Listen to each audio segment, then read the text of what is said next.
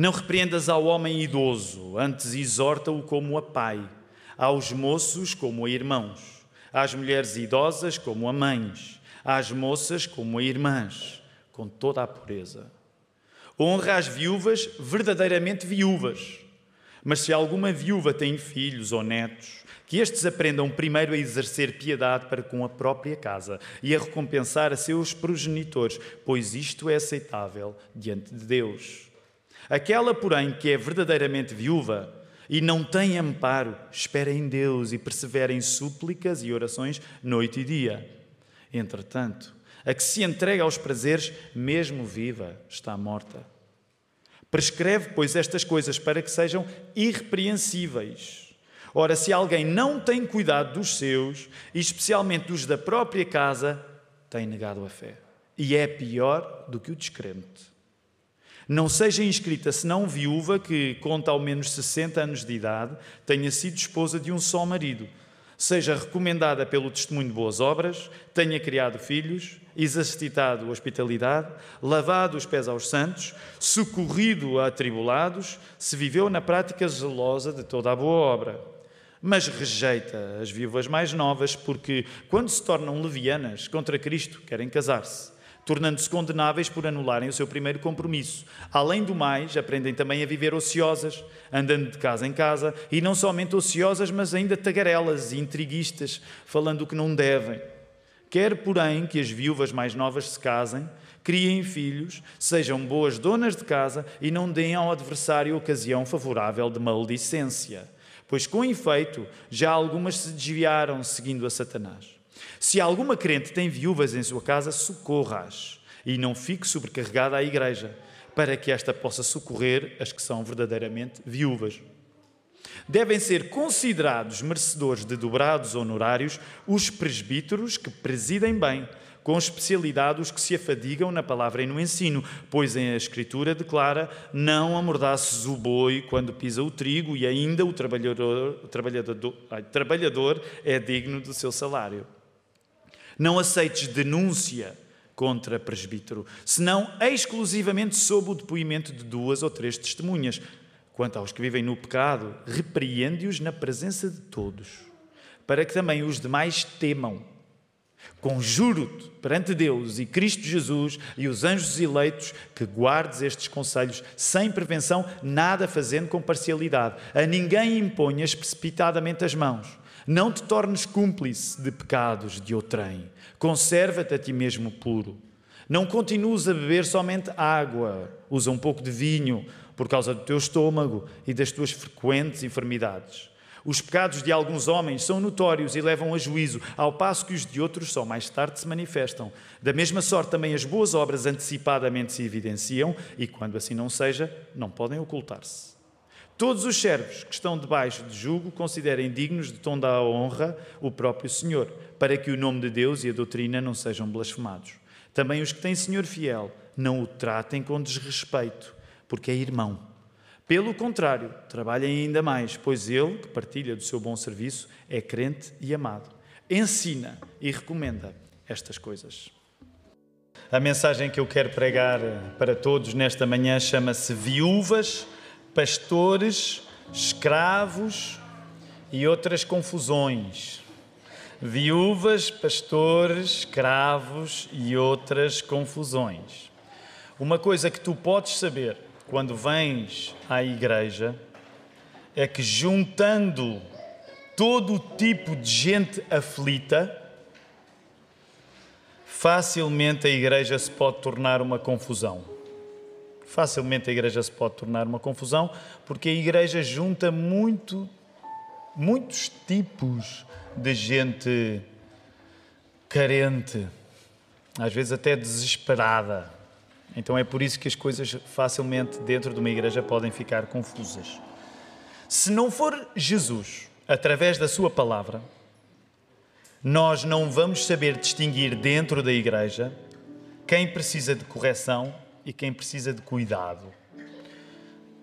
Estou a resumir muito aquilo que quero pregar para vocês nesta manhã, mas é tendo em conta que a igreja é, é, é, é esta, este polo magnético de pessoas aflitas, com problemas, com dificuldades, com imperfeições, com pecados, se nós não formos guiados pela palavra de Jesus, em vez de aliviarmos a confusão, podermos aumentá-la. Podermos aumentá-la porquê? Porque não saberemos distinguir quem precisa de correção de quem precisa de cuidado. Então é isso que uma vez mais nós vamos orar para o Senhor fazer esta esta mensagem de que precisamos desesperadamente acontecer na nossa vida. Vamos orar. É tão bom, Senhor, estarmos juntos uns com os outros. É bom vermos a casa de oração cheia. Lembramos uh, o outro grupo de irmãos que já esteve junto às nove e meia e agradecemos por isto acontecer aqui neste lugar. Senhor, somos apenas uma migalhinha no teu reino. Outros lugares em Lisboa, a esta hora, se juntam para louvar o teu nome e ao longo do dia. Outros lugares aqui em Espanha, e lembramos isso de uma maneira especial, tendo a família Blois hoje conosco e oramos pela igreja lá em Granada, uma vez mais. Espanha, França, Itália, por aí fora, pelo mundo todo, Senhor. Tu suscitas uma grande multidão de pessoas, teus filhos, e nós temos a nossa maior alegria em louvar o teu nome. E é por isso que nesta hora nós pedimos que a tua palavra nos encaminhe, porque somos louvadores ainda muito imperfeitos. Queremos ser adoradores melhores do que já somos. Ó oh, Senhor, por isso, dá-nos clareza e que a palavra que está diante de nós alimente cada pessoa que aqui está, independentemente da circunstância como cá chegou, mas que cada um saia mais perto de Jesus. Se não conhece Jesus, que possa conhecer. Ó oh, Senhor, uh, e aqueles que conhecem, que possam saber ainda, po possam sair ainda mais, mais entregues ao nosso Senhor Jesus. Nós oramos isto tudo precisamente no nome dele, porque só ele faz por nós e por qualquer pessoa aquilo que nem nos dias que nos correm melhor nós somos capazes de fazer. Só Jesus nos salva, só Jesus cuida de nós, só Jesus faz tudo o que é o teu plano poder acontecer. E por isso nós oramos no nome de Jesus. A igreja pode responder com convicção? Amém. Então vamos, meus irmãos, temos um certo trabalho pela frente. Não esqueçam um dos textos que nós lemos hoje, é muito importante, porque hoje é dia de. Hoje é dia de, já lemos o texto, o Nando mencionou isso também, é dia de. Meus irmãos, com convicção, hoje é dia de quê? É dia de Pentecostes. Hoje é dia de Pentecostes. Então, é o dia que na tradição cristã nós lembramos a descida do Espírito Santo lá em Jerusalém. Lemos esse texto. Nós não vamos voltar a esse texto, temos este que acabámos de ler, mas queremos que a mensagem de hoje, sendo no dia de Pentecostes, concorra para nós acreditarmos e agirmos com base no Espírito Santo que nos foi dado. Então, vamos voltar a olhar para o texto, excetuando os dois primeiros versos do capítulo 5, que fala de homens idosos e de moços, de mulheres idosas e moças, uh, excetuando estes que estão ao início, nós temos diante de nós três grupos que o apóstolo Paulo está a tratar quando escreve esta primeira carta a Timóteo. São esses três grupos: o grupo das viúvas, o grupo dos presbíteros, ou pastores, ou anciãos, como tu prefiras chamar, são sinónimos, e o grupo dos servos ou dos escravos. Estes três grupos são os três grupos que o apóstolo Paulo está a tratar neste texto. E todos eles são chamados, todos eles são chamados a um princípio de serviço. A palavra grega para serviço, como alguns sabem, é diaconia. Então, uma das coisas que tu podes logo entender pelo facto de estes três grupos diferentes serem motivo da preocupação do apóstolo Paulo ao dar e de dar não é possível estar numa igreja apenas a receber, é suposto dar. Mas nós vamos deixar esta ênfase no serviço para o próximo domingo. Se Deus quiser, no próximo domingo eu vou pregar outro sermão e tens, tens de vir. Aliás, tens de vir, tens de vir à igreja sempre, todos os domingos, obviamente, mas para a semana tu tens de vir algumas coisas especiais que nós queremos partilhar com a igreja e queremos ser inspirados. A importância do serviço aqui.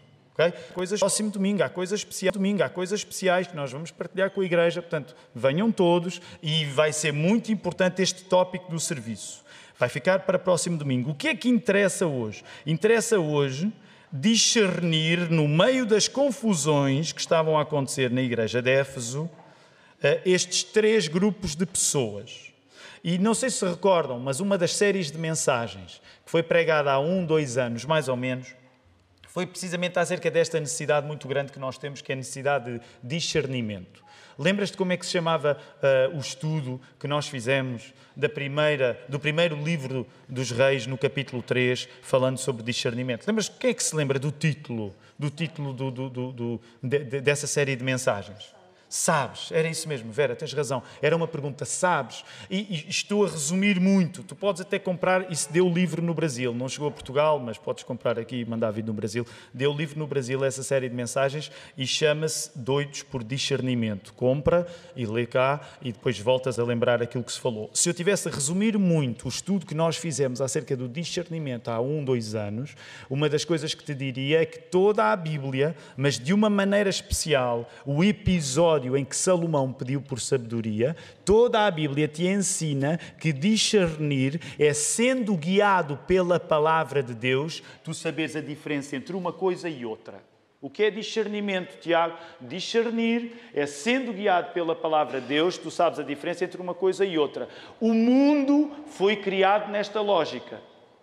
Porque Deus usou a sua palavra para distinguir, por exemplo, a luz das trevas, o dia da noite, a terra da água, o homem da mulher, e depois disse a Adão: Tu agora vais brincar a fazer a mesma coisa que eu fiz. Que é, tu próprio vais usar as tuas palavras para quê? Para distinguires o cão do gato, o canário do periquito e por aí fora. Esta é uma lógica que tu tens logo no início da Bíblia e que acompanha todas as Escrituras. Porquê? Porque, por exemplo, quando Salomão pediu a Deus o dom do discernimento, ele teve logo um teste. Lembras qual foi o teste que Salomão teve logo de seguida? Aquelas mulheres de má fama que vão ter com ele e disputavam um filho. E Salomão teve de colocar em prática o dom do discernimento que tinha acabado de receber, que naquele caso era o quê? O que é que Salomão pediu? O que é que Salomão pediu para resolver o problema? Foi horroroso o que ele pediu. O que é que Salomão pediu? Pediu uma espada, porquê? Porque ele disse: Vou cortar o bebê ao meio e cada mãe fica com metade do bebê. Nós dizemos que horror percebe o que a espada é nas Escrituras.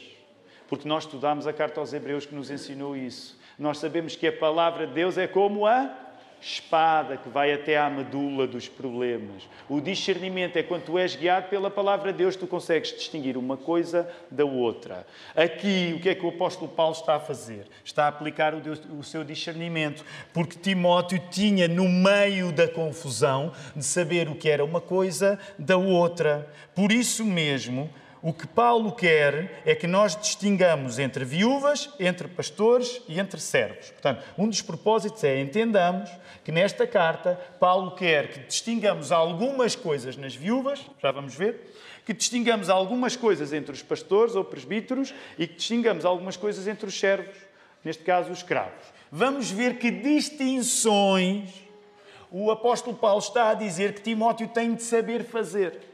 Porque se Paulo não tiver o dom, se Timóteo não tiver o dom de discernir estas coisas, a confusão da igreja vai aumentar mais.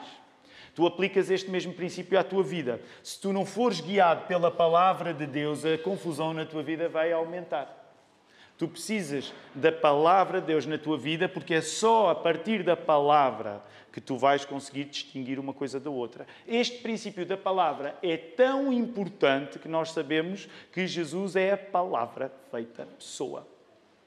Isto agora dava pano para mangas. Se tens perguntas, vais ter de as colocar porque na quinta-feira nós tratamos delas. Não é agora aqui, mas tens perguntas, coloca. Mas é também por isso que o Verbo se fez carne, Jesus é a palavra encarnada, o Verbo que fez o mundo todo fez pessoas, está sentado à direita do Pai. E, por exemplo, quando Jesus vier, como é que ele vem? O que é que ele traz? Ele traz uma espada. Lês isso no Apocalipse? Não é? Porque ele vai distinguir. O Apocalipse não é mais do que a distinção final de todas as coisas. Quem é de quem não é. Por isso é que tu tens sempre o tema da palavra de Deus a distinguir as coisas do Gênesis ao Apocalipse. Então, voltando agora aqui ao contexto de Paulo uh, ajudando o jovem pastor da igreja de Éfeso, Timóteo, o que é que Paulo quer que Timóteo saiba fazer para que a confusão não cresça na igreja, mas pelo contrário, diminua? Paulo quer que Timóteo conseguisse distinguir as viúvas que deviam receber sustento financeiro, encontras isso entre o verso 13 e o verso 8, daquelas que deviam receber oportunidades de serviço na igreja, ao lado dos pastores e dos diáconos, verso 9 a 16. Portanto, assim resumindo mais, Paulo queria que Timóteo soubesse distinguir as viúvas que precisavam de ajuda daquelas que não precisavam de ajuda. A seguir, ele aplica a mesma lógica aos pastores, de um modo diferente. Qual é a mesma lógica aplicada de um modo diferente? Paulo quer que Timóteo saiba distinguir os pastores dedicados à palavra, no verso 17, daqueles que, vivendo em pecado, deveriam ser denunciados, no verso 20. Portanto, tu tens a mesma lógica uma, uma vez mais aqui a funcionar. É preciso nós sabermos quem são as vivas que precisam de ajuda daquelas que não precisam de ajuda. É preciso nós sabermos quem são os pastores que são fiéis daqueles que não são fiéis. E, mais uma vez, esta ideia de distinguir vai se aplicar nos dois versos do capítulo 6, quando se fala dos servos. O que é que os servos precisavam distinguir? O que é que os escravos precisavam distinguir? Eles precisavam distinguir os senhores descrentes, no verso 1, dos senhores crentes, do verso 2, e honrarem ambos, fossem crentes ou descrentes. Então, assim, de uma maneira muito resumida, é isso que está a acontecer neste texto. Portanto, é preciso haver um poder de discernimento, ao sermos guiados pela palavra de Deus, para sabermos aquilo que nós devemos fazer, para sabermos distinguir, por exemplo, uma circunstância prioritária de ajuda de uma circunstância de ajuda que não é prioritária, para sabermos distinguir uma circunstância em que nós elogiamos, por exemplo, um pastor que está a fazer as coisas certas, da, da circunstância em que nós temos de censurar o pastor. Para os servos, saberem distinguir o senhor crente do senhor descrente e servirem bem o senhor descrente e servirem ainda melhor o senhor crente. Muito resumidamente é isso que está a acontecer. Vamos ver alguns detalhes agora em cada grupo, porque há alguns detalhes. Se há pessoas que a Bíblia honra ao longo de todo o Velho Testamento e ao longo do, do Novo Testamento, são viúvas, são órfãos e são estrangeiros. E porquê que a Bíblia em toda a sua diversidade, mantém estas pessoas no grupo que precisam de uma ajuda especial. Porquê? Porque este tipo de pessoas, viúvas, estrangeiros ou órfãos, era o tipo de grupo de pessoas mais fácil de desonrar. Eram as pessoas mais frágeis. É uma lógica muito simples. Uma pessoa frágil é sempre fácil ser maltratada e não ter consequências negativas por causa disso. Tu sabes disso. Vamos até aplicar na lógica mais infantil. Por exemplo, aos rapazes, se têm problemas, quando estão na escola, com amigos. Se for um rapaz fraquinho, tu vais te sentir com mais razão sobre um rapaz fraquinho. Porquê? Porque se ele voltar-se para ti, tu sentes, eu este, eu este eu consigo tomar conta. Mas se for um rapaz mais forte, tu vais pensar duas vezes antes de teres um problema com ele. Portanto, a mesma lógica acontece com, connosco quando nós crescemos. É muito mais fácil tu tratares mal uma pessoa frágil porque ela não tem como se virar contra ti. Tu não, farás, não fazes tão facilmente a mesma coisa com pessoas fortes. Então, pensa nisto. As viúvas, naquele contexto em particular, eram especialmente fáceis de ser maltratadas. E tu lembras-te até uma história em que era fácil as viúvas serem maltratadas e que essa história, no livro dos Atos dos Apóstolos, despoletou a instituição dos diáconos. Lembras-te quando houve um problema entre as viúvas de origem judia e as viúvas de origem grega? Foi precisamente esse problema, essa necessidade de nós cuidarmos bem de pessoas que era fácil não cuidar bem, que suscitou o ofício da diaconia na igreja. O que é sempre uma coisa curiosa. É preciso haver problemas primeiro na igreja para haver soluções. Nós gostaríamos que não houvesse problemas, mas os problemas Deus usa para mostrar as soluções que são necessárias também. E nesse sentido, ao pensares neste grupo de pessoas que são viúvas, que são órfãos, que são estrangeiros, lembra-te que vivemos num mundo vivíamos na altura num mundo que não era o mundo de hoje, em que, por exemplo, se tu viveres em Portugal, em grande parte, a expectativa é que o Estado, tendo em conta que tem um sistema de pensões e de segurança social, tendo em conta que parte do nosso salário é fica com o Estado, há uma expectativa natural de que pessoas em estado de maior fraqueza, o Estado possa cuidar delas. Mas esse é um conceito muito novo na história do mundo.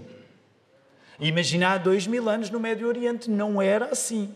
Portanto, era muito fácil, de facto, que uma viúva fosse maltratada, que um órfão fosse maltratado e que o estrangeiro fosse maltratado. E deixa-me ser cuidadoso, mas ainda assim uh, dizer que, com todas as diferenças, com todas as diferenças que há entre aquele tempo em que pessoas assim estavam muito mais desprotegidas, ainda assim é possível nós reconhecermos que em 2023 uma viúva, um órfão e um estrangeiro continuam a passar por muitas dificuldades.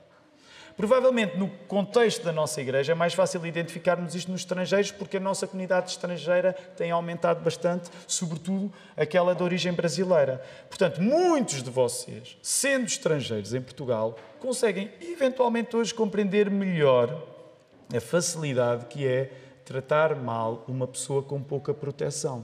Eventualmente e tristemente, alguns de vocês até já têm histórias, já vos têm acontecido, em que eventualmente por serem estrangeiros vocês já não foram bem tratados.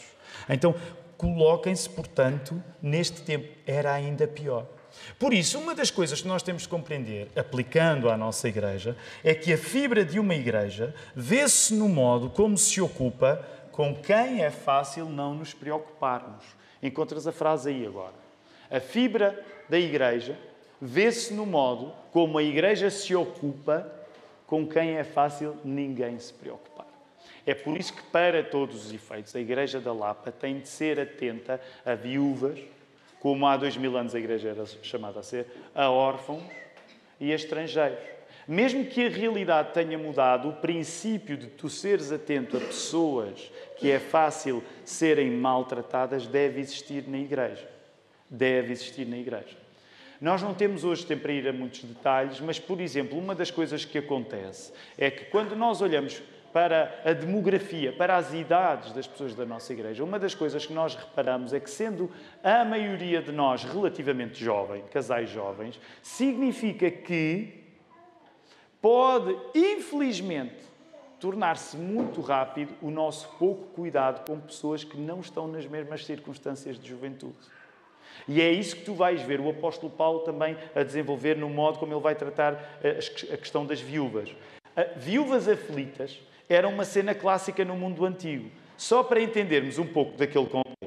Se a viúva tivesse filhos, ficaria na sua casa, sustentada por eles, ou regressaria para os seus pais, levando de volta o dote dado por ela no casamento, porque havia o dote que era dado pela mulher quando ela se casava. Portanto, se ela enviuvasse, ou ficava com os filhos que deveriam cuidar da mãe, ou poderia, se os pais da viúva ainda fossem vivos, voltar para a casa dos pais. Essa viúva, está Paulo a esclarecer, não precisa e não deve ser sustentada pela igreja para não ser um peso para a igreja. Por isso é que tu, mesmo no verso 16, tu vês o raciocínio do apóstolo Paulo, porque a igreja deve estar pronta para socorrer as que são verdadeiramente viúvas. Nesse sentido, é as viúvas que estão numa circunstância de precisar mesmo de ajuda.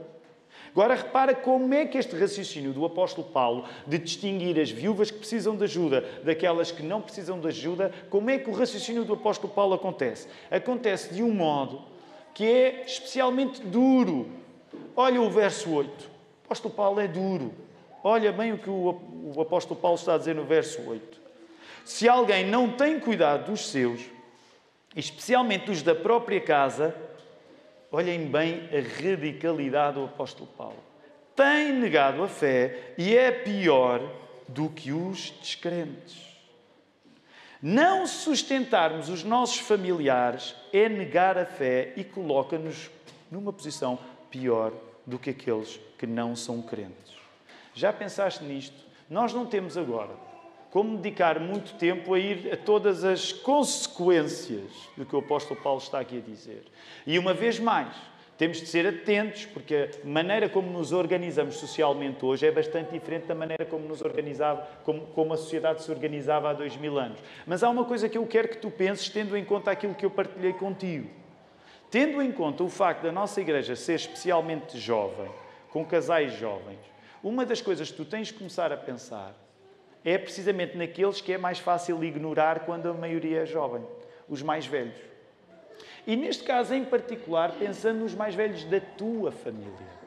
Porque há uma tendência natural no modo como nós nos organizamos hoje, em dizer o Estado é que deve cuidar, tendo em conta que o meu pai e a minha mãe trabalharam e descontaram nos impostos, portanto, o Estado é que deve cuidar. Nós não estamos aqui a ter uma discussão agora política acerca da vida em 2023, mas tu tens de entender que este princípio que o apóstolo Paulo te está aqui a dar é universal. Tu hoje podes estar num momento em que, sendo os teus pais mais velhos, eles até gozem de saúde e não precisem especialmente o teu cuidado. Mas tu tens de pensar no princípio que o apóstolo Paulo está aqui a dizer. Se tu, com os do teu sangue, com os da tua família, não fores cuidadoso, tu podes alardear a fé que quiseres, mas és pior do que um descrente. É também isto que torna a vida dos cristãos especialmente atenta às pessoas que, sendo da nossa família, precisam de ajuda. E nós, como Igreja da Lapa, temos de reconhecer que precisamos de começar a pensar acerca destas coisas. Não só acerca dos mais velhos que já estão connosco, mas eventualmente acerca dos mais velhos das nossas famílias, para não sermos apanhados de surpresa. Porque era isso que o apóstolo Paulo estava a querer dizer a Timóteo, para ensinar a igreja: distingam bem quem precisa de ajuda, para a igreja ficar livre para ajudar os que não precisam de ajuda e que devem ser ajudados pela sua própria família. Deixa-me dizer-te, tu saberás disso. Às vezes a igreja acaba a cuidar de pais de filhos que não querem saber dos seus pais. Precisamente porque estão a agir como descrentes. Deixa-me só sugerir esta ideia. Imagina que tens pais que ao envelhecer não vais cuidar muito bem deles. O que provavelmente é que alguém terá de fazer aquilo que era a tua obrigação. Se esse for o teu lugar, diz o verso 8, é um lugar de condenação. Tu podes ir à igreja todos os domingos, ir a todas as atividades, mas se tu deixares o cuidado dos teus para outras pessoas, diz aqui que é uma coisa séria e que contradiz a fé que dizes ter. Portanto, nós temos de pensar nestas coisas também. Por contraste às viúvas que precisavam de ajuda, existiam as que viviam para os seus prazeres. E na discussão que os teólogos fazem, há até quem, quem eventualmente considere que isso podia ser um eufemismo e que haveria mulheres num estado de, de necessidade tal que seriam tentadas em usar o seu próprio corpo para arranjar sustento. Não sabemos, são discussões que existem, mas a ideia é este contraste entre aquelas que precisam de ajuda e as outras. Deste texto bíblico, e acompanhando outros textos da tradição cristã, de pais da Igreja como Inácio, Policarpo, Tertuliano, até por volta aí do século III, nós vemos o desenvolvimento de uma dinâmica de testemunho coeso por parte das viúvas das igrejas cristãs. Estas mulheres, estas viúvas, quando se lê acerca delas na Bíblia, quando se lê acerca delas noutros textos do início da era cristã, nós aprendemos que estas mulheres eram umas valentes. Elas dedicavam-se à oração, elas dedicavam-se a ajudar os doentes, elas dedicavam-se a cuidar dos órfãos, elas visitavam os crentes na prisão, elas evangelizavam e preparavam o batismo das mulheres que se convertiam. Repara nisto, isto é muito interessante. Isto significa, e é uma coisa que é importante tu ires fixando hoje, isto significa que, se é verdade que as viúvas era aquele tipo de pessoa que era fácil ignorar e não tratar bem porque eram frágeis, também é verdade que na igreja elas encontraram um espaço de afirmação e de força. Já pensaste nisto?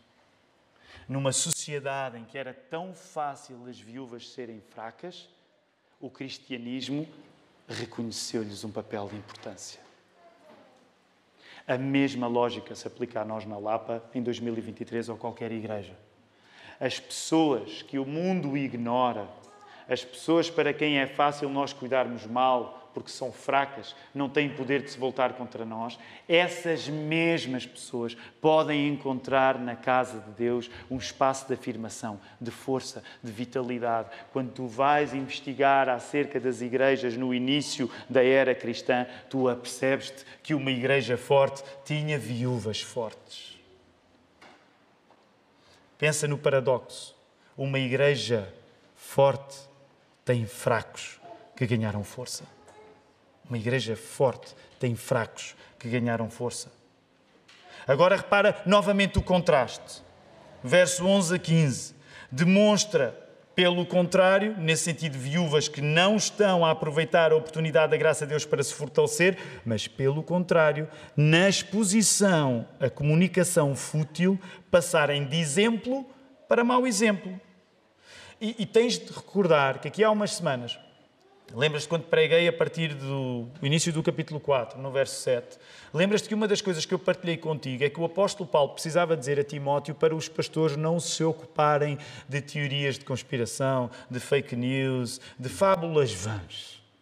E tu vês que esse problema das fábulas vãs que já era um problema há dois mil anos, não era só para os pastores, era para as viúvas também. Elas podiam ficar cativadas de falatório inconsequente de uma maneira que era aquilo que o diabo desejava para elas. E eu vou voltar a dizer-te agora uma coisa que te disse quando apliquei o mesmo princípio aos pastores. Se há dois mil anos já era fácil o diabo gostar dos pastores se dedicarem a conversas fúteis, se há dois mil anos já era fácil o diabo gostar das viúvas se dedicarem a conversas fúteis, nós que vivemos em 2023 com uma explosão de comunicação muito mais fácil é. Portanto, uma coisa que eu te quero dizer com a Bíblia aberta, para tu entenderes como isto se aplica aos pastores, mas como se aplica às viúvas e como se aplica virtualmente a cada pessoa, é que tu estás a fazer a coisa que o diabo gosta se ocupas a tua cabeça de informação que não serve para nada. Estás a fazer o que o diabo quer. Ocupa a tua cabeça de informação que não serve para nada. Enche-te de comunicação fútil, de fábulas vãs, de teorias da conspiração, de fake news, seja o que for. Faz isso. Já dava certo para o diabo há dois mil anos, ainda dá mais certo hoje. É isso que eu quero. Por isso mesmo, olhem lá novamente a dureza da pedagogia de Paulo. Paulo eu não, eu, eu não tive, eu, eu, não tive o Espírito Santo a inspirar-me escrituras, portanto não estou na circunstância de Paulo, mas as coisas que Paulo diz, olha lá, a maneira como ele trata. Se o caso fosse esse, das viúvas andarem numa vida de se tornarem tagarelas, intriguistas, o apóstolo Paulo tem uma solução. O que é que elas têm de fazer? Mais vale que casem. Verso 14. Por isso é que todas as razões são boas para casar, até as más. Imagina o que o apóstolo Paulo está a dizer. Há aí muitas senhoras que não têm nada que fazer. A lógica dele é bem simples. Ai, não tem nada que fazer, casem, que vão arranjar problemas suficientes para deixarem de ter tempo para se dedicar a coisas que não valem a pena. Não sou eu que digo isto, é o apóstolo Paulo que diz isto, ok? A Bíblia pensa assim. Portanto, quando a pessoa não tem nada para fazer, eventualmente é uma razão boa para se casar. Isto não nega o que o apóstolo Paulo tinha dito à carta, na carta que escreveu à igreja de Corinto. Porque o apóstolo Paulo tinha dito, e vocês sabem, aqueles que estão a fazer o curso de aconselhamento familiar, que uma das coisas que nos espanta, é por isso que nós temos de ler a Bíblia toda, Paulo em particular, é o modo como o apóstolo Paulo diz as coisas. E Paulo não romantiza nada. E ele, no capítulo 7 da primeira carta que escreveu aos Coríntios, ele diz, de um modo claro, que se a pessoa tiver esse dom, se a pessoa conseguir não casar, vai ter uma vida muito melhor do que se casar. Alguém tem um amém para dizer? Se tu não casares, vais ter uma vida melhor do que casares. Não fui eu que disse, foi o apóstolo Paulo. Não há um amenzinho, não há nada, não há nada. Vocês são incrédulos. Houve ali uma mão estendida lá ao fundo, tímida e tal. Percebem a ideia? O apóstolo Paulo tinha dito que de facto era melhor ficar solteiro, mas o apóstolo Paulo leva muito a sério os efeitos negativos do pecado da nossa vida. E o que ele está a dizer é que se tu não recebeste o dom do celibato, é melhor que tu te cases. Se a viúva anda numa vida uh, de intrigas e se for jovem, mais vale casar e reconstruir a sua vida. Considerando tudo, e eu sei que são muitas coisas e temos de avançar no texto, são muitas coisas ao mesmo tempo e nós temos de ter uma vista mais lá em cima, interessa notar que nesta questão das viúvas, a ênfase está em providenciar ajuda a quem realmente precisa de ajuda. Sendo que a existência de ajuda cultiva depois a oportunidade de responder em serviço. Tu encontras essa frase aí? Uma das coisas, no meio de especificidades e detalhes nos problemas das viúvas, é que há um princípio que é objetivo, que é a ênfase é providenciar ajuda a quem realmente precisa dela, sendo que a existência dessa ajuda deve suscitar a oportunidade da pessoa responder em serviço. Se tu quiseres, para simplificarmos mais, nós podemos dizer assim: quem é ajudado por Cristo através da Igreja, ajuda também.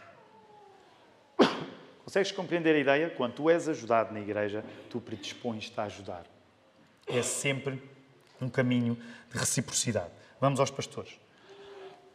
Volta a olhar aí, por favor, o texto nos pastores, enquanto eu bebo um pouco de água para me tirar a tosse. Do verso 17 ao verso 25, vamos entrar agora na secção dos pastores. Portanto, o apóstolo Paulo queria que Timóteo soubesse distinguir as viúvas que precisam de ajuda das que não precisam de ajuda, e ele agora, no que diz respeito ao pastor, aos pastores, quer que o apóstolo, eh, quer que Timóteo saiba distinguir algumas coisas também. Neste caso, quando nós entramos neste texto dos pastores, há muito debate entre teólogos até que ponto é que o texto está a sugerir aqui uma distinção entre pastores. Por exemplo, o pastor John Stott, um dos teólogos britânico, mais importantes de, da segunda metade do século XX, ele disse assim: Parece ser claro o princípio de ao pastor que preside ser devido algo a dobrar, como o texto diz. Neste caso, honra e honorários. Estamos no verso 17. Portanto, o Stott olha para isso e diz assim: Parece ser claro ao pastor que preside ao pastor que tem a importância de dirigir a igreja, mesmo sendo sempre o trabalho de pastor algo que deve ser coletivo, parece ser claro, diz o John Stott, um princípio de que ele deve receber respeito e remuneração. Agora, há questões que podem nascer daqui, uma vez mais, se tu as tens, por favor, envia, porque na quinta-feira nós vamos ter muitos assuntos acerca de que falar. Portanto, se há questões que tu tenhas também em relação a isto, não te esqueças que a quinta-feira é o dia certo. Se tu não conseguires estar cá, tu podes pelo menos ligar-te pela internet e assistir. E porquê é que eu quero insistir nisto? Porque por vezes acontece, e não estou a dar tal-tal a ninguém ao dizer isto, mas muitas vezes acontece as pessoas fazerem sugestões acerca de coisas que a Igreja devia fazer e está a fazer, só que está a fazer à quinta e as pessoas não tomam atenção. Portanto, imagina, às vezes eu ouço sugestões de pessoas, ah, a Igreja devia fazer isto. A Igreja já está a fazer isso só que é à quinta-feira. E eu sei que a quinta não é fácil para todos, mas tu deves te comprometer com um tempo que semanalmente a Igreja tira para falar destes assuntos. Porque eu estou cá praticamente todas as quintas-feiras, porque é parte da minha dedicação a este corpo. Portanto, quando tu queres dedicar-te ao corpo, tu olhas para os horários que nós resolvemos fazer juntos e tu vens. Se não puderes vir, ligas-te à internet, porque é nestas alturas que estamos a falar daquela questão que tu disseste que era muito importante, mas tu não estavas cá. Portanto, termino o tal-tal do pastor agora, mas para tu saberes, há aqui perguntas que tu podes fazer e é na quinta-feira que as vamos fazer. Como é que nós aplicamos estes princípios aqui na Igreja da Lapa? Os irmãos sabem que somos uma equipa de três. Eu, de facto, presido o presbitério, mas ao meu lado tenho aqui o Mark, e hoje só não temos o Filipe porque ele foi pregar à Igreja Batista São João da Madeira, no Norte. Portanto, nós somos uma equipa de três. Quando nós nos reunimos no presbitério, se houver necessidade de discutir e resolver alguma coisa, o meu voto vale tanto como vale o voto do Mark e como vale o voto do Filipe. Nesse sentido, a honra que nós damos uns aos outros é igual. Todos os três pastores se ouvem e o voto deles vale o mesmo. Mas é reconhecido, a partir deste texto, naquela pessoa que preside, e neste caso estou a falar em causa própria, no sentido que sou eu que presido o presbitério, é reconhecido no pastor que preside um papel específico e qualificado, que estando hoje em mim, quando passar para outro, quando passar para outro, vai alterar o modo como eu lido com a Igreja e como a Igreja lida comigo, porque o tal princípio de reciprocidade está aqui a acontecer. Por isso, segundo este princípio, o que a Bíblia nos diz é que quem preside o presbitério dá mais e deve receber mais. Seguindo a mesma lógica de servir e ser servido. Este é o fluxo do argumento no texto, que nem sequer começou na questão dos pastores, já começou ainda na questão anterior das viúvas. Portanto, quando tu és, quando tu és ajudado, tu ajudas. Quando tu ajudas, tu és ajudado. E é assim fundamentalmente que, por exemplo, a nossa equipa pastoral tem funcionado. Se tu reparares, o apóstolo Paulo não fica por aí.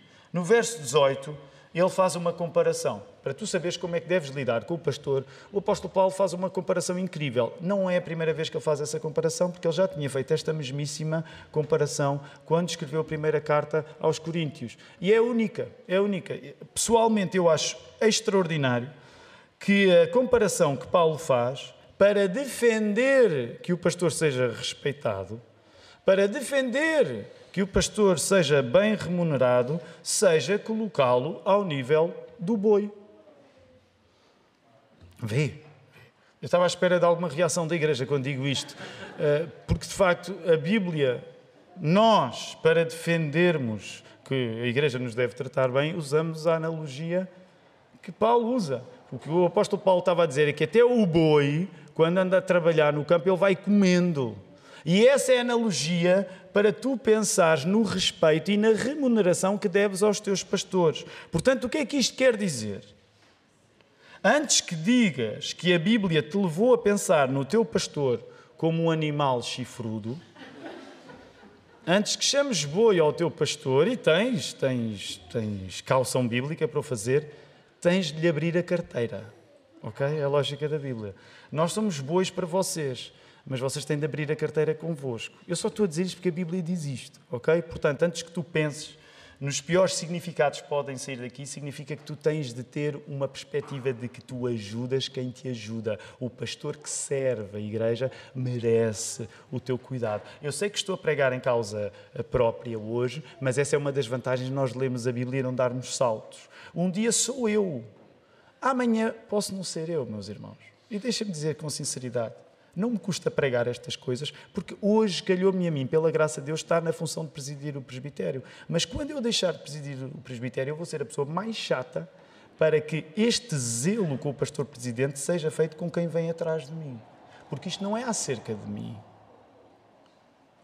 Isto é acerca de Jesus, é acerca do Evangelho e da maneira como nós honramos aqueles que dão a vida por nós. Por isso mesmo a Igreja diz como diz. Em relação ao assunto delicado que vem logo a seguir, das acusações contra pastores. Repara, elas seguiam um princípio que já estava no Velho Testamento, Deuteronômio 19:15, elas precisavam de ser consubstanciadas, com testemunhas.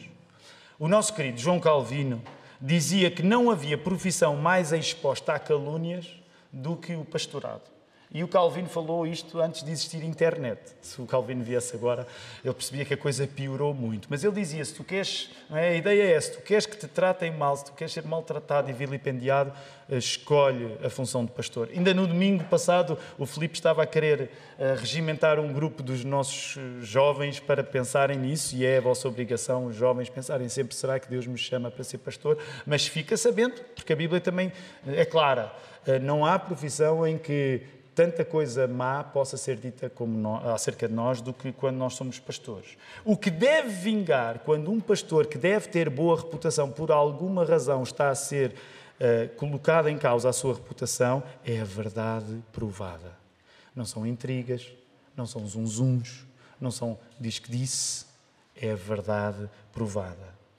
Porque repara, nessa mesma dinâmica, se for provado se for provado, não é eu ouvi dizer, não é eu acho que, não é eu já reparei. Não, se for provado que um pastor não está a viver na palavra, o que é que o verso 20 diz? Se for provado que um pastor se afasta da palavra, podendo ser dito acerca dele que ele vive no pecado, o apóstolo Paulo diz que essa pessoa deve ser repreendida publicamente. Isto é um negócio muito sério. Isto é um negócio muito sério. Ninguém pode querer vir para a vida de ser pastor com leviandade. Se um pastor se afasta da palavra, é preciso provar esse afastamento e ele deve ser condenado publicamente. Reparem, não é varrer as coisas difíceis da vida de um pastor para debaixo do tapete. Se um pastor se afastou de Cristo, esse pastor tem de ser publicamente visto como alguém que se afastou de Cristo. É isso que o apóstolo Paulo está a dizer. Paulo não fica por aqui. Verso 21. Paulo diz num tom muito severo, uma coisa que é fácil acontecer para qualquer pessoa, que é nós termos as nossas preferências. Imagina, ainda hoje, nós temos sempre as nossas preferências pastorais, não é? Os pastores gostamos mais de ouvir, então, na era da internet, qual é o pastor que tu ouves mais na internet? Todos nós temos as nossas preferências, mas olha aí o, cuidado que o apóstolo Paulo diz, e é uma coisa que serve para ti, não precisas ser pastor para ter de ouvir isto, que é, conjuro-te perante Deus e Cristo Jesus e os anjos eleitos que guardes estes conselhos sem prevenção, nada fazendo com parcialidade. Não trates melhor as pessoas de quem gostas mais. Não trates melhor um pastor que te agrada mais. É isso que o apóstolo Paulo estava a dizer. E depois, olha o verso 22 muita prudência na hora de reconhecer o pastorado de alguém. Muita prudência. Esse verso diz: A ninguém ponhas precipitadamente as mãos. E deixem-me dizer, nós não temos tempo para ir a muitos detalhes, até porque temos de terminar esta mensagem, mas deixem-me dizer porque uh, acho que é importante dizermos isto, mesmo tendo em conta que, que aquilo que vou confessar não diz respeito à maior parte das pessoas aqui na igreja, mas diz respeito a algumas. Em 2012, quando alguns de nós, um grupo pequeno, estava em São Domingos de Benfica, na abertura de uma igreja nova, nós cometemos o erro que aqui está descrito. E cometemos o erro que aqui está descrito por boas razões. Por isso é que tu deves ter cuidado, nem é das más razões, é das boas razões. Porque são as boas razões, às vezes, aquelas que nos levam, sem consciência da nossa parte, a fazer as piores coisas. Qual foi o erro que nós cometemos? Em 2012, quando a igreja começou, quando nós nos tornámos autónomas, porque o nascimento de. A plantação da igreja começou em 2007 mas nós só ficámos autónomos em São Domingos Benfica da nossa igreja-mãe, a Igreja Batista de Moscavide, em 2012, janeiro de 2012. Uh, ah, e já havia uma convicção total acerca de o pastorado ser coletivo. É? Portanto, nós já acreditávamos que o pastorado não deve ser de um homem só. Nós já acreditávamos que devia ser uma equipa. Então, essa era uma coisa que estava muito resoluta em mim como jovem pastor. Eu tinha acabado de ser consagrado. No dia 22 de janeiro de 2012, fui consagrado. E eu não cheguei a passar um mês como pastor único, porque na primeira assembleia que a igreja teve, éramos 12 membros apenas, nós decidimos logo ter alguém que me acompanhava. E porquê que eu estou a dizer isto? Porque, porque quero queixar-me, quero-me desabafar aqui um pouco convosco. Eu ainda há pouco tempo estive numa reunião de pastores que se falava acerca destas coisas uh, e houve alguém que disse ah, isso ter pastorados coletivos é na América, onde há recursos. Ah, isso ter equipas de pastores é no Brasil, onde as igrejas são muito grandes. E deixa, eu fiquei um bocado chateado quando ouvi isso. Eu e o Marco estávamos juntos, o Filipe estava umas filas à nossa frente. Nós ficámos um pouco chateados quando ouvimos isso. Porquê? Porque nós éramos 12 membros, éramos uma igreja insignificante, mas nós decidimos logo no início que o pastor não ia estar sozinho. E nós nem sequer tínhamos dinheiro para pagar a mim um salário que me permitisse dedicar exclusivamente à igreja. Mas a igreja decidiu uma equipa de pastores porque era o que a Bíblia diz. Portanto, permitam-me dizer assim: não me venham, e vou usar uma expressão um pouco corriqueira, não me venham com a treta de que as igrejas, quando são pequenas, não podem ser fiéis. Porque nós não tínhamos como sustentar a família Cavaco quando a igreja decidiu ter uma equipa de pastores. Não é o dinheiro que comanda os teus princípios. Devem ser os teus princípios que comandam o teu dinheiro. Agora, tendo dito isto, eu tenho que confessar que nós precipitadamente impusemos as mãos. E o nosso irmão tentou fazer o melhor para ser o pastor que de facto não tinha recebido de Deus esse dom. Portanto, uma das coisas que eu quero dizer é que uh, este texto hoje, eu não consigo pensar neste texto sem pensar nas marcas que ficaram connosco, termos feito esta coisa errada. Agora, quando tu reconheces isso, não mudas os teus princípios para justificar a coisa certa que não és capaz de fazer, mas acreditas nos teus princípios e fazes a coisa certa. Cuidado com nós impormos as mãos cedo demais. Logo, vamos terminar isto esta parte, depois a outra rápida, também vai ser rápida, eu prometo. O mesmo princípio persiste pela positiva e pela negativa. Se um pastor não serve em verdade, ser servido pela igreja termina numa denúncia de que deixou de viver para Cristo para viver para o pecado, ok? O mesmo princípio de distinguir está aqui a acontecer. Se um pastor não vive na verdade, o princípio dele ser servido na igreja tem de terminar ele tem, tem de ser denunciado. Novamente, lembras-te? O apóstolo Paulo a ajudar a Timóteo. Timóteo, tu tens de saber distinguir as viúvas que precisam de ajuda das outras. Timóteo, tu tens de saber distinguir o pastor que precisa de ser honrado pelo respeito e pela remuneração daquele que precisa ser denunciado. E agora a última, muito rapidamente, a última distinção dos servos ou dos escravos. Nós temos de reconhecer uma coisa quando entramos no verso 1 e 2 do capítulo 6, que é nós tendemos a ser muito sensíveis ao facto de nos parecer que a Bíblia nunca condena explicitamente a escravatura. Sempre que se fala de escravos ou servos hoje em dia, a tendência no Ocidente é, é, é tão impressionada com os efeitos negativos da escravatura, uh, ficarmos um pouco tristes. Porquê, porquê o apóstolo Paulo nunca disse que, que, que a escravatura era para acabar? Deixa-me dizer-te uma coisa. Essa queixa é um pouco anacrónica. O que é que é uma coisa anacrónica? É uma coisa fora do tempo. Sabes porquê que é uma queixa um pouco anacrónica? Sabes há dois mil anos quantas sociedades existiam que não tivessem a escravatura? Sabes, há dois mil anos quantas sociedades existiam que não tinham escravatura? É um número fácil, bem redondinho. Quantas sociedades existiam que não tinham escravatura há dois mil anos? Bem fácil, um redondinho. Zero. Zero há dois mil anos não era conhecida nenhuma sociedade em que escravatura não existisse. Não sendo, acreditamos nós, o Evangelho uma utopia para uma sociedade perfeita, parece-nos compreensível que, apesar da escravatura não ser condenada explicitamente, seja da Bíblia que vieram as razões que alimentaram as pessoas que lutaram pela abolição da escravatura. Compreendes a ideia? Por exemplo, o princípio, só para teres uma ideia disto, o princípio de alguém ser propriedade de outra pessoa, que a escravatura implicava, é condenado na Bíblia. O princípio de alguém ter a sua vontade limitado por outra pessoa é condenado na Bíblia. O princípio de alguém ter de trabalhar sobre a ameaça de violência é condenado na Bíblia. Sim, se tu quiseres, nós podemos admitir, sim, a Bíblia não condena explicitamente a escravatura, porque não tinha um plano de revolução social utópica, mas é da Bíblia, é na Bíblia que se muniram as pessoas que mais lutaram contra a abolição da escravatura só para colocar e tentar arrumar já este assunto. Mas agora vamos àquilo que interessa, que era preciso o Timóteo saber distinguir. O que é que aqui estava em causa? A pessoa, o servo, o servo que trabalhava para descrentes, ou o servo que trabalhava para crentes, devia honrar os dois. Uns e outros, os senhores descrentes e os senhores descrentes, deveriam ser honrados pelo servo cristão. O que nos traz o princípio final acerca desta questão dos servos.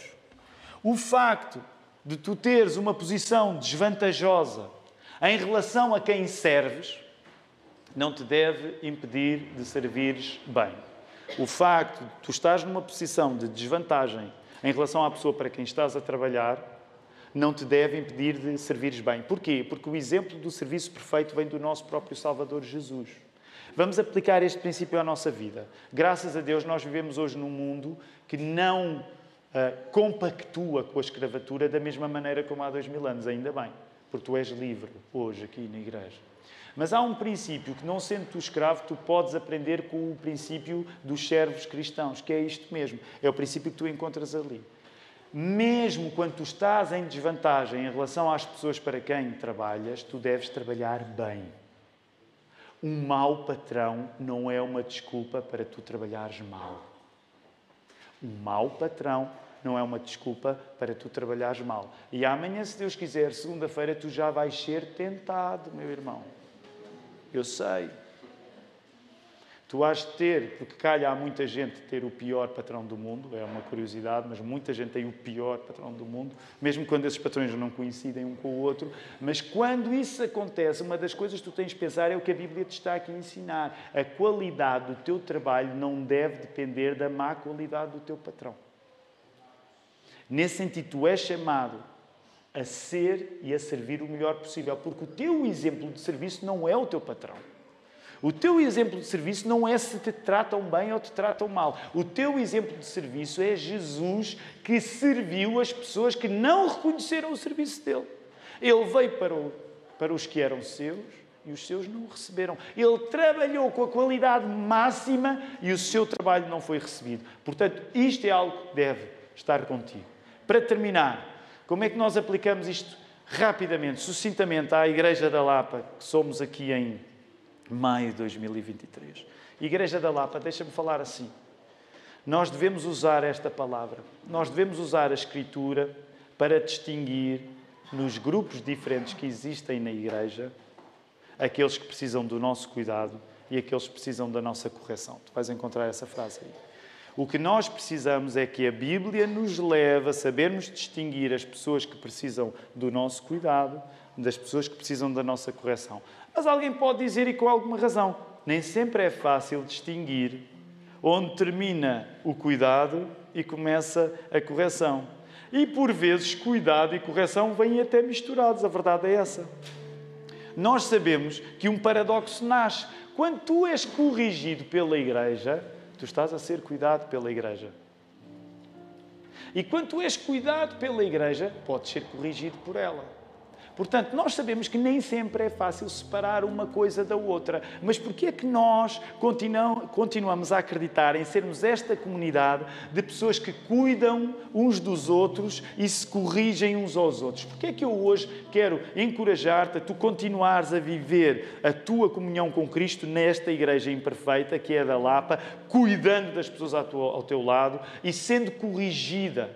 Porquê é que eu te quero uh, inspirar a fazeres isto. Porque conosco vai o único, o único, que tendo-se dado em sacrifício, tornou dos nossos pecados uma perfeição futura. Quem é esse que vai conosco? É Jesus. A igreja, no dia de Pentecostes, teve a certeza que o facto de Jesus ter ascendido para os céus não significava que ela se tornava órfã. Pelo contrário, ela era acompanhada ela tem a presença de Cristo através do Espírito Santo. Por isso mesmo, quando tu tens a presença de Cristo através do Espírito Santo, tu aceitas viver numa comunidade que, apesar de ser imperfeita e de ainda sofrer pelos efeitos dos teus pecados, ela está num processo de ter esses pecados transformados numa perfeição futura. Porque o sacrifício de Jesus permite isso. O sacrifício de Jesus recebe a nossa imperfeição e a perfeição dele é-nos dada a nós. Por isso, nós acreditamos na coisa que, sendo difícil, ajuda a confusão a diminuir na igreja. Cuidamos uns dos outros, corrigimos uns aos outros. Porquê? Porque o fazemos apenas na força daquele que deu a sua própria vida por nós, o Senhor Jesus. Como é que nós respondemos a um Deus destes? Como é que nós respondemos a um Deus que pega na facilidade com que nós confundimos e pioramos as coisas e, pelo contrário, ao dar sem sacrifício, a torna uma perfeição futura. O que tu podes fazer com Deus assim é só uma coisa, que é aquilo que a igreja fez no dia de Pentecostes. Tu adoras, tu adoras. Esse é o convite que eu quero fazer nesta hora. Vamos ficar de pé, vamos adorar o nosso Jesus.